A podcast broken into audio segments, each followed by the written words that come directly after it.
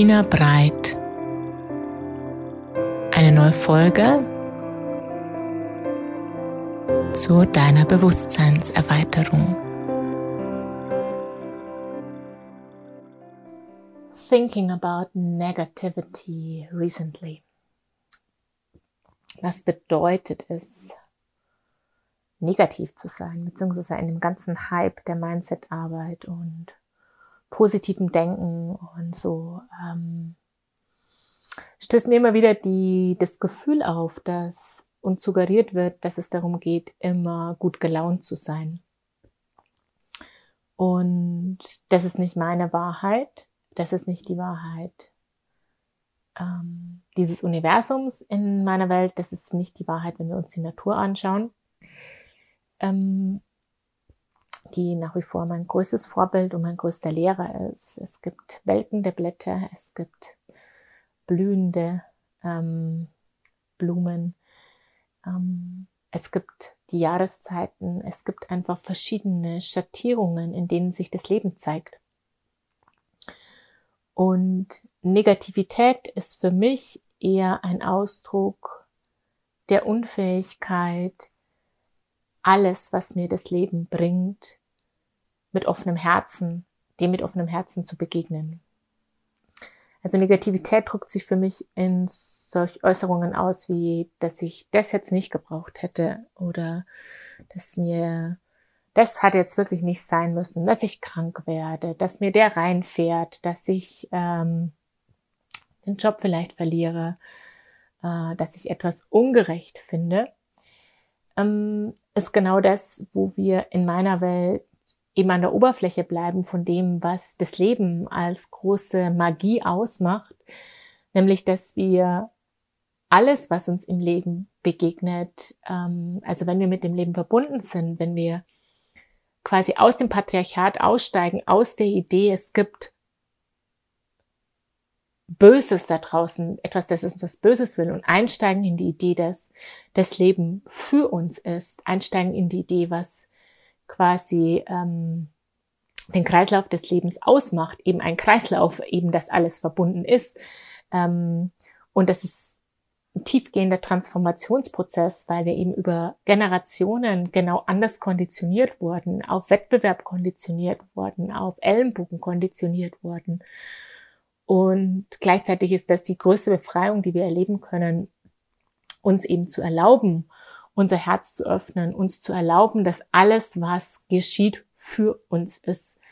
Ähm, dass es eben einen größeren Plan gibt und damit auch etwas Größeres, das uns hält und für die Leistungsträger damit eine Ableitung, dass wir nicht alles selber tragen müssen, dass wir nicht alles selber ertragen müssen, uns mehr Support zu erlauben, ob das von Mentoren ist, ob das von Freunden ist, ob das von Dienstleistern ist oder ob das eben von Mutter Natur ist, von dem Universum, von den Zeichen, die wir lesen lernen, von the invisible, ja, das, was jenseits ähm, dessen existiert, was wir mit dem bloßen Auge erkennen können. Die Energie, die Frequenz, die Vibes, in die wir uns einschwingen können, äh, die Vögel, die zu uns sprechen können, all das gehört für mich dazu im Sinne von eine Weisheit anzuzapfen, in Verbindung zu gehen mit einer Tiefe des Lebens, die eine Magie in mein Leben gebracht hat, die ich äh, nicht mehr missen möchte. Und vor allen Dingen ein Vertrauen ins Leben wieder zu mir äh, gebracht hat, die ich lange, von der ich lange getrennt war, ähm, getrennt durch das, wie ich gelernt habe zu denken. Oder andersrum getrennt war, weil mir niemand erklärt hat, wie man in Verbindung ist und bleibt mit dem Leben, äh, weil wir das eben nicht, ähm, das überhaupt äh, von unseren über Tausende von Jahren sozusagen aus unserem ähm, aus unserem Kulturkreis ausgeschlossen wurde. Dieses große Wissen, dass eben alte Kulturen auch ähm, noch viel mehr gelebt haben und ähm, ohne da jetzt zu sehr in die in die Richtung zu gehen. Rudolf Steiner hat darüber auch viel geschrieben. Ja. Ähm, und letztendlich finden wir in Kulturen wie Atlantis oder Lemuria letztendlich die, die, die Grundzüge der heutigen Mindset-Arbeit, ja, also was heute dann jetzt hier so ähm, New Age-mäßig propagiert wurde, ist im Endeffekt ein Aufgreifen von ganz altem Wissen. Ja, wenn ich heute mit den Keys arbeite, die Keys eine ganz große Quelle, auf, das, auf die sich Richard Rudd bezieht, ist das I Ching. Ja, ist im Endeffekt auch ein äh, über, das weiß ich gar nicht, 1000, 2000 Jahre altes, das Buch des Wandels letztendlich. Ja, ähm, im N und auch da ähm, beziehen wir uns sozusagen auf Weisheiten von Menschen und des äh, von Wesenheiten, die genau das gemacht haben, nämlich sich nach innen gewendet haben. Ob das über Meditation war, wie Buddha. Ähm, also ganz viele dieser Lehren, die sich nicht auf Wissen, sondern auf Weisheit gründen, haben diesen einen Grundaspekt äh, zu eigen, dass die Wesenheiten, die diese Weisheiten für sich entdeckt haben, eben nach innen geschaut haben und nicht nach außen. Und diese Introspektion ist etwas, ähm, gegen die wir uns vielfach wehren. Und ein Ausdruck dieses Wehrens ist auch äh, dieses an der Oberfläche, also an dem Sichtbaren festzuhalten, an dem ähm, an der Negativität im Sinne von etwas im Leben widerfährt uns und das Leben sozusagen widerfährt uns und wir ähm, haben nicht die Wahrnehmungskapazität, sozusagen es in, in die Fülle zu drehen, das, das Geschenk darin zu erkennen. Und eine erste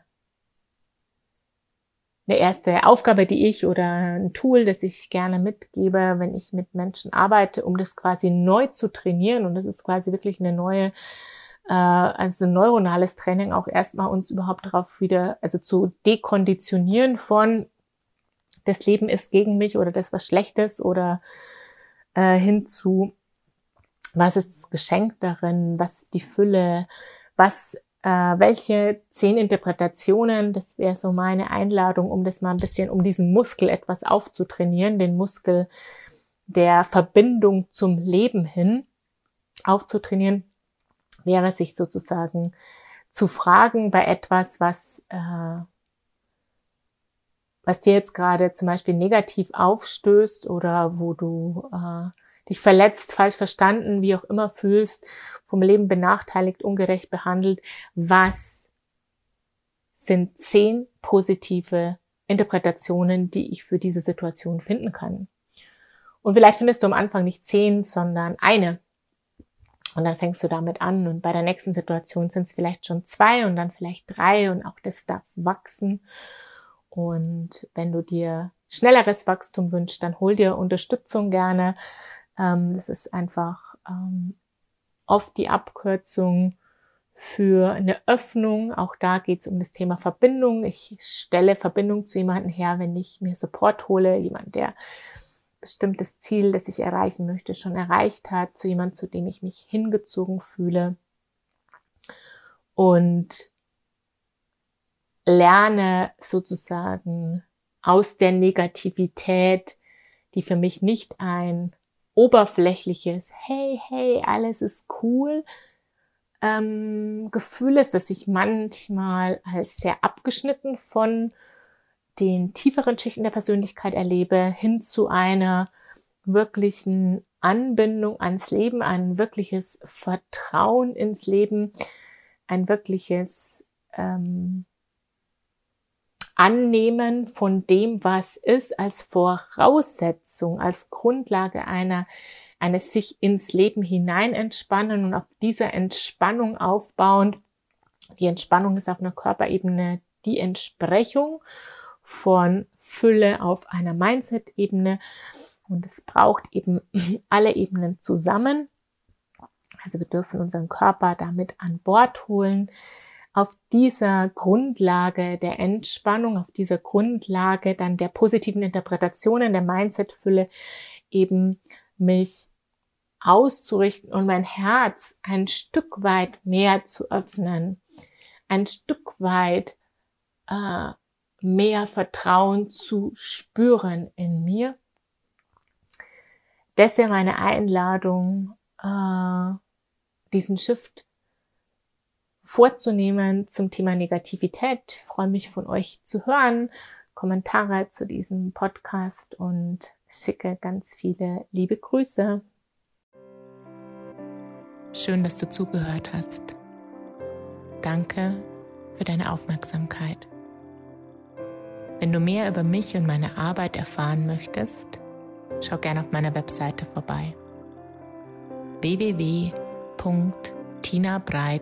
www.tinabreit.de